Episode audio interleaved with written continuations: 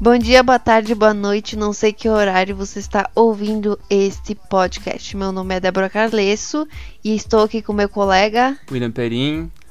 E hoje nós vamos conversar sobre excesso de formalidade. Então, William, roupa define competência? Eu acredito que não, né, gente? Convenhamos que roupa não define competência. Agora, é, o que, que a gente quer se referir com excesso de formalidade? Muitas vezes a gente percebe que uh, há essa imposição de você estar bem vestido, só que de uma maneira, de, de uma forma excessiva. E assim, um, nós sabemos que nós temos liberdade de ir e vir, enfim, nós temos liberdade de opinião, etc. Isso se inclui também pra, para a nossa vestimenta. Lógico que tudo tem limite, lógico Respeitando que. o pudor, evidentemente, né?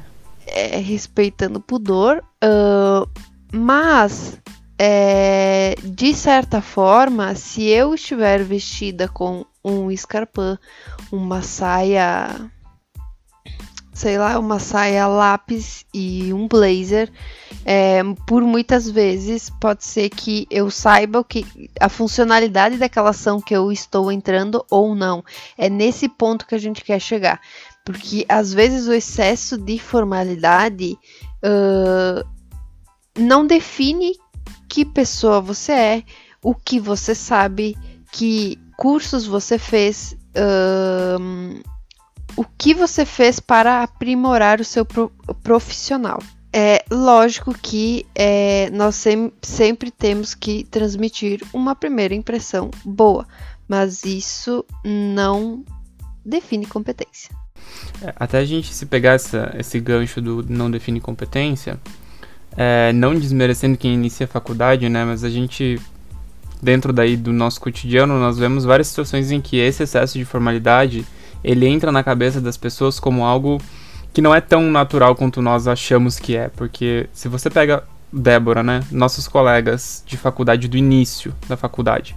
Nós lá no nosso oitavo, nono semestre, ou até mesmo no último semestre, já bem mais relaxado, por exemplo, que nem eu indo de calção, às vezes até de chinelo por causa do calor, coisa do tipo. Claro que são exceções, né? Mas aí você pega um, um, um aluno que tá lá indo no primeiro semestre dele, tá indo de terno, gravata, etc, etc. E ele só tá indo pra faculdade. É, porque ele não trabalha numa área que requer isso ou algo assim. ele tá saindo de casa, botando um terno e indo pra faculdade. Se você pegar esses dois alunos, e se você fizer perguntas de, de dificuldade intermediária para ele, provavelmente o que está menos vestido formalmente vai saber responder por causa da quantidade de coisas, de bagagem de conhecimento que ele tem. O aluno de primeiro semestre não vai estar, tá, não vai ser competente ao ponto de conseguir responder aquela pergunta de nível intermediário. Então, quando a gente fala de excessos de formalidade, é nesse sentido de o quanto o direito é, polui às vezes a, a personalidade das pessoas porque ele exige uma formalidade na vestimenta ou uma, uma formalidade que, que não seria tão necessária. A gente entende que os espaços de audiência, os espaços de tribunais superiores, de coisas, eles, eles necessitem de um respeito lá dentro é, que, que, que a gente não precisa que estar falando. Que requer é, um estilo de roupa diferente. Exato, mas do que faculdade difer diferente uh, de escritório. Aí vai depender de cada escritório. Exato. Mas é, o ponto que a gente está tá, tá falando é que, por exemplo, um advogado que está de calça social e, e camisa né, social é, e um cinto, não, ele não está mal vestido para a ocasião, porque ele não está de terno, gravata, essas coisas. E é o mesmo ponto em que uma mulher, talvez de calça ou com uma calça jeans ou um sapato, uma camiseta mais social também não é, ela não está mal vestida para a situação. Exigir que em todos os lugares que se vão, que se, se transite no direito, é, você precise é, estar vestido de forma, entre aspas, adequada, é trazer uma bagagem histórica do direito que hoje não se veria tanta necessidade. É, porque Você não tá lá em 1800 com todo aquele traje é, pomposo, de nobreza, de não sei o que, de, de, de status, porque você está defendendo pessoas que muitas vezes não têm aquele status e você não precisa aparecer melhor do que essas pessoas para representá-las. Você tem que estar tá de igual, até porque o direito a gente busca algo que se assemelhe à igualdade, né, Débora? Exato.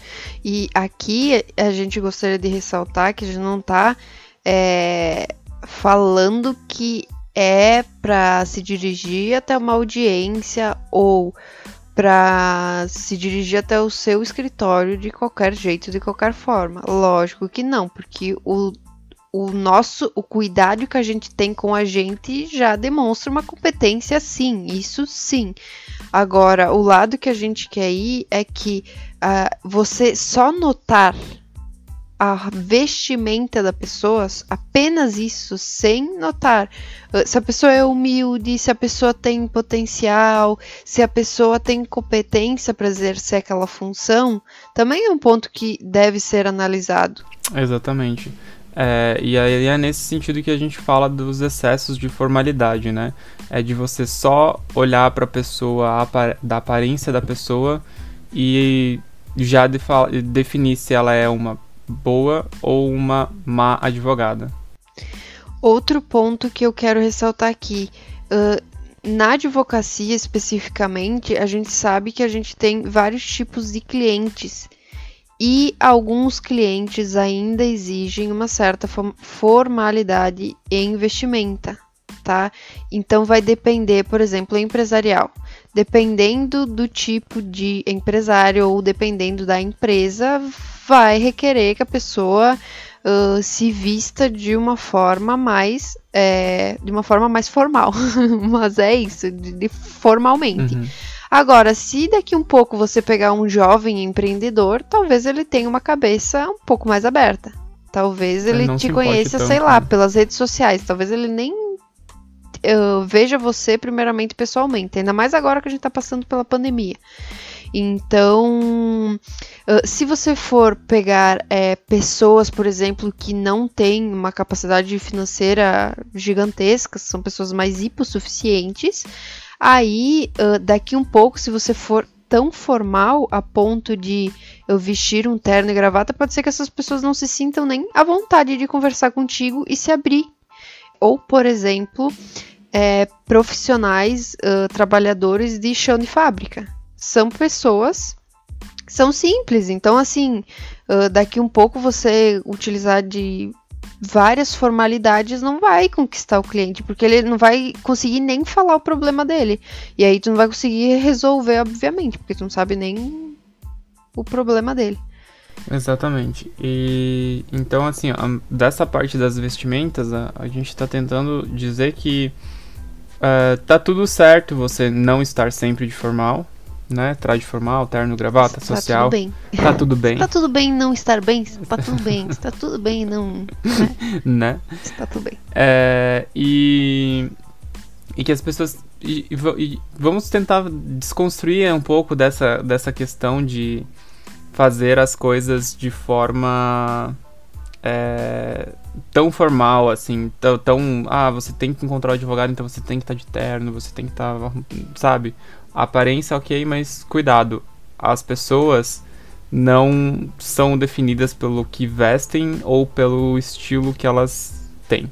Se elas, se você encontrar um advogado de dread, é todo tatuado, é, se você encontrar uma pessoa é, assim, ela pode ser um excelente profissional e não vai ter problema a aparência dela, e sim o que ela vai fazer no processo, enfim. É, trazendo daí a discussão para um outro lado, nós temos é, a outra pergunta que a gente se faz e que às vezes as pessoas a gente vê que muita gente comenta é o excesso de formalidade na escrita ela é, ela é vantagem você escrever bonito e falar bonito? Ou é, ser consistente mais direto com o direito é melhor? É, então a gente entra no debate. Por que, que as petições têm toda aquela extensão? Por que, que não mais objetivo com mais é, coisa. Então, por que, que, que esse excesso que a gente vê às vezes de como a gente brinca, né? Às vezes aqui a gente brincava na coisa, encheção de linguiça, né? Salsicha, enfim. Exatamente. Você coloca um monte de coisa lá que às vezes não faz. não tem eira nem beira. Deixa uma petição extremamente longa. Deixa uma, uma, uma coisa extremamente cansativa e não tão objetiva. Então, a real é: é mais vantagem fazer uma, uma, uma, uma petição objetiva, olhando só para a questão da escrita, algo mais objetivo, formal, mais. É, objetivo ou vamos enrolar, sabe? É, e por que que às vezes as pessoas acham que porque a petição tem, sei lá, 30, 40 páginas, ela é melhor do que uma petição que tem 10, que tem 5, enfim, né? E aí a gente É. entra nessa questão, né, Débora? Então, eu acho que existe um meio termo, né? Ahn, assim, o que, precisa, o que precisa ser transmitido na hora da comunicação? Um excesso de formalidade, que você vai falar várias palavras bonitas em latim. A petição que você redigiu, o juiz entendeu? Foi direto, com consistência, deu para ele entender? É isso que a gente quer uh, responder com essa pergunta. Porque assim, às vezes não adianta você colocar várias palavras bonitas ou um excesso de formalidade, palavras em latim e etc. Uma petição muito extensa que uh, não vai dar êxito pro, pro pedido do seu cliente ou uh, de certa forma o juiz não vai entender. Muito embora possa acontecer isso, uh, o que a gente quer dizer aqui é que você ser direto na- no pedido que você quer também significa competência. Também significa que a palavra bonito, algo muito pomposo, não vai definir o sucesso da ação. É, a gente fala bastante no- de o quanto às vezes, até às vezes as pessoas conversam e falam que ah, o direito ele é muito é, ele é muito chato, cansativo, por conta de é muito rebuscado, aquela coisa toda. Mas ele só é assim porque as pessoas decidiram que ia ser assim. E a gente pode fazer de outras formas. É, a gente até fala que não existe é, no direito, não existe uma formatação para uma petição. Ela tem uns requisitos, né? Você tem que colocar um título, número de processo, te- ela tem uns requisitos ali que você tem que seguir, mas ela não tem uma formatação que vem de fábrica, né? Que você tem que seguir aquela coisa sempre o tempo inteiro, com tantos mil caracteres e etc, né? E nesse ponto, William, é um ponto muito importante é que precisa ser lembrado. Atualmente, ahn, a gente está tendo uma evolução pelo direito digital e pelas plataformas digitais que ahn, há cursos e, e isso eu acredito que no futuro será muito visto em processos ju- judiciais sobre legal design. O que, que é legal design? É utilizar de forma clara e direta ah, essa, não, não digo informalidade, mas comunicar ao juízo, comunicar ao juiz de forma diferente na tua petição, de uma forma mais clara, objetiva e direta, o que você pretende com aquela ação ou com a sua defesa naquela, naquela, naquela ação.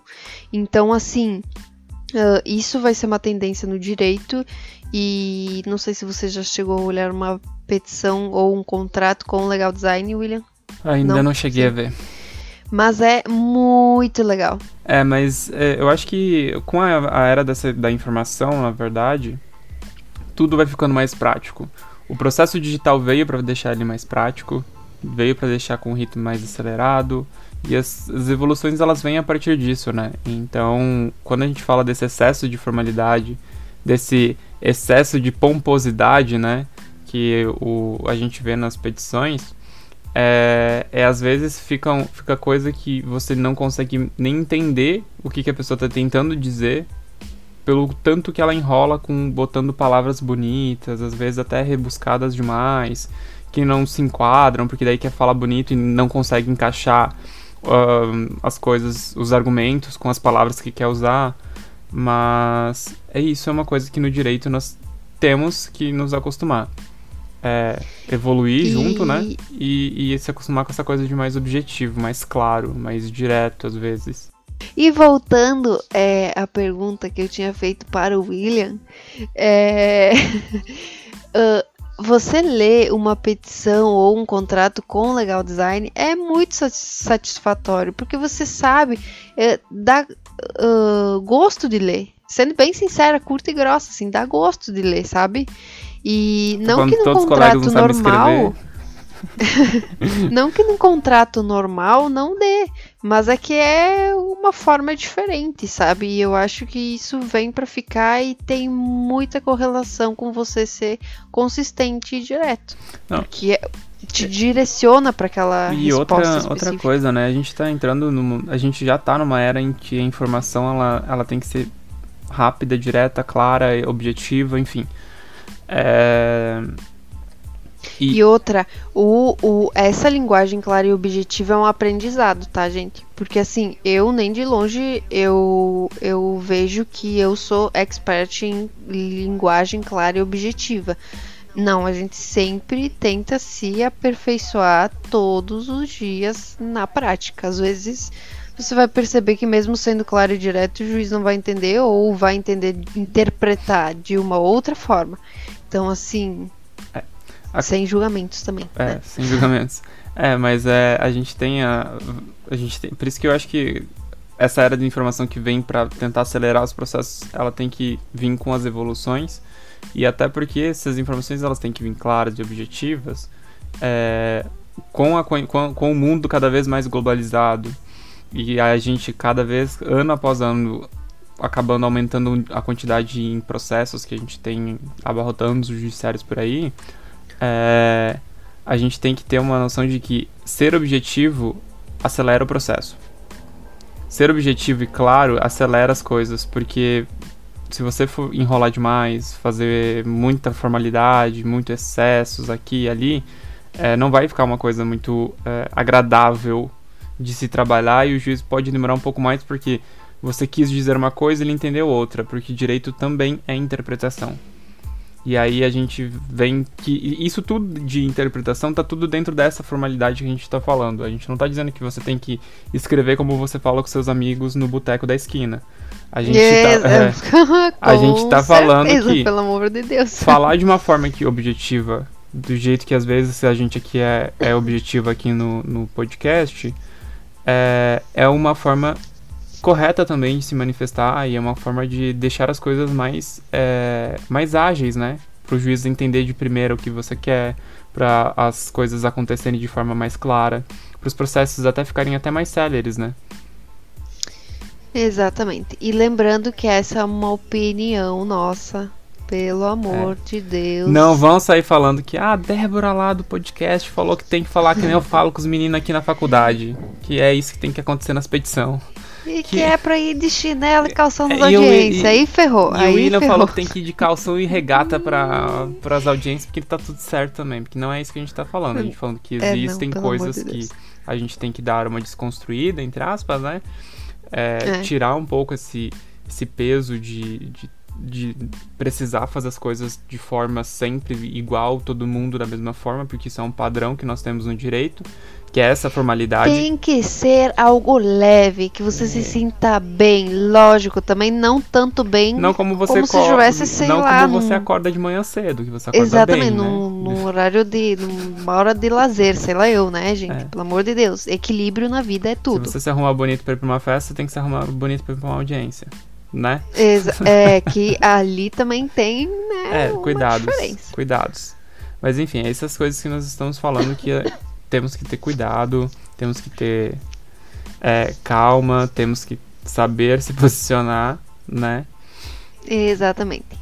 É, outra coisa que nós conversamos é desses excessos de formalidade, que como nós temos isso intrínseco nas nossas pessoas, na, na nossa vida, né? Como acadêmicos de direito e como coisas, é, a gente se acostuma com as formas do que a gente fala como é que a gente se comporta dentro dos ambientes jurídicos. Que é aquela formalidade do doutor aqui, senhor ali, senhor até educação, né? Mas é, excelência, etc. Ô, tu ali! Ou tu aí, ou você. Pelo amor de Deus, não vai fazer isso, né? pelo amor de Deus. É, mas essas coisas. E a gente às vezes esquece que os nossos clientes, eles não participam desse, desse círculo de pessoas que conversam dessa forma, às vezes toda cheia de, de como diz minha mãe, não me toques, né?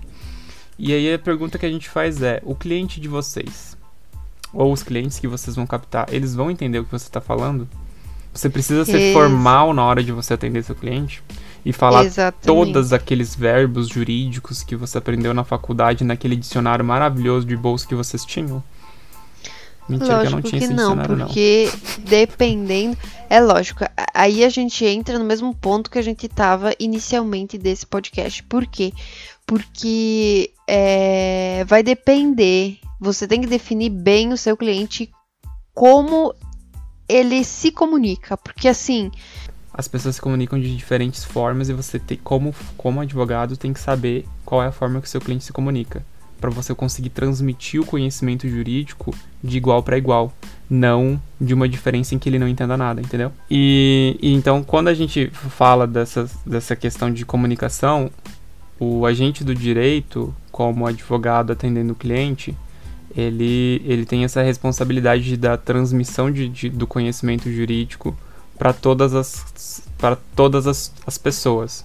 O direito e o acesso às leis e às garantias constitucionais, nós, cidadãos do direito, é, que somos agentes do direito, né, é, a gente tem o, a, a nossa função é transmitir o conhecimento jurídico a todos os cidadãos.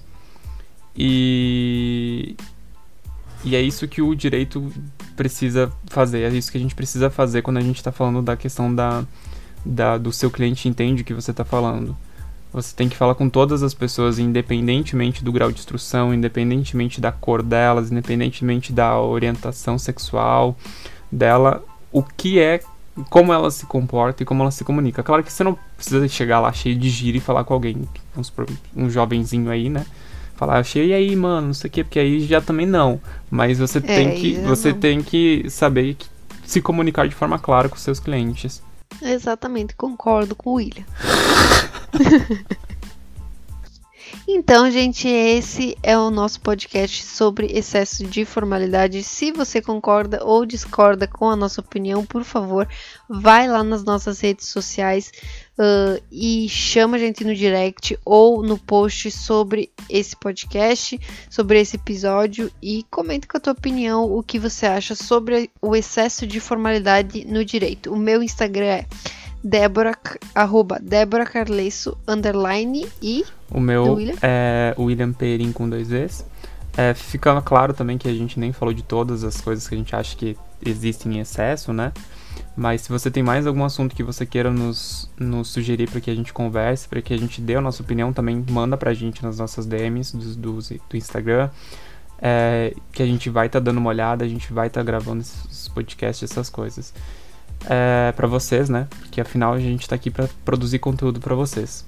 Então é isso. Muito obrigado por terem nos ouvido nessa data. Tenham um bom resto de semana e até mais.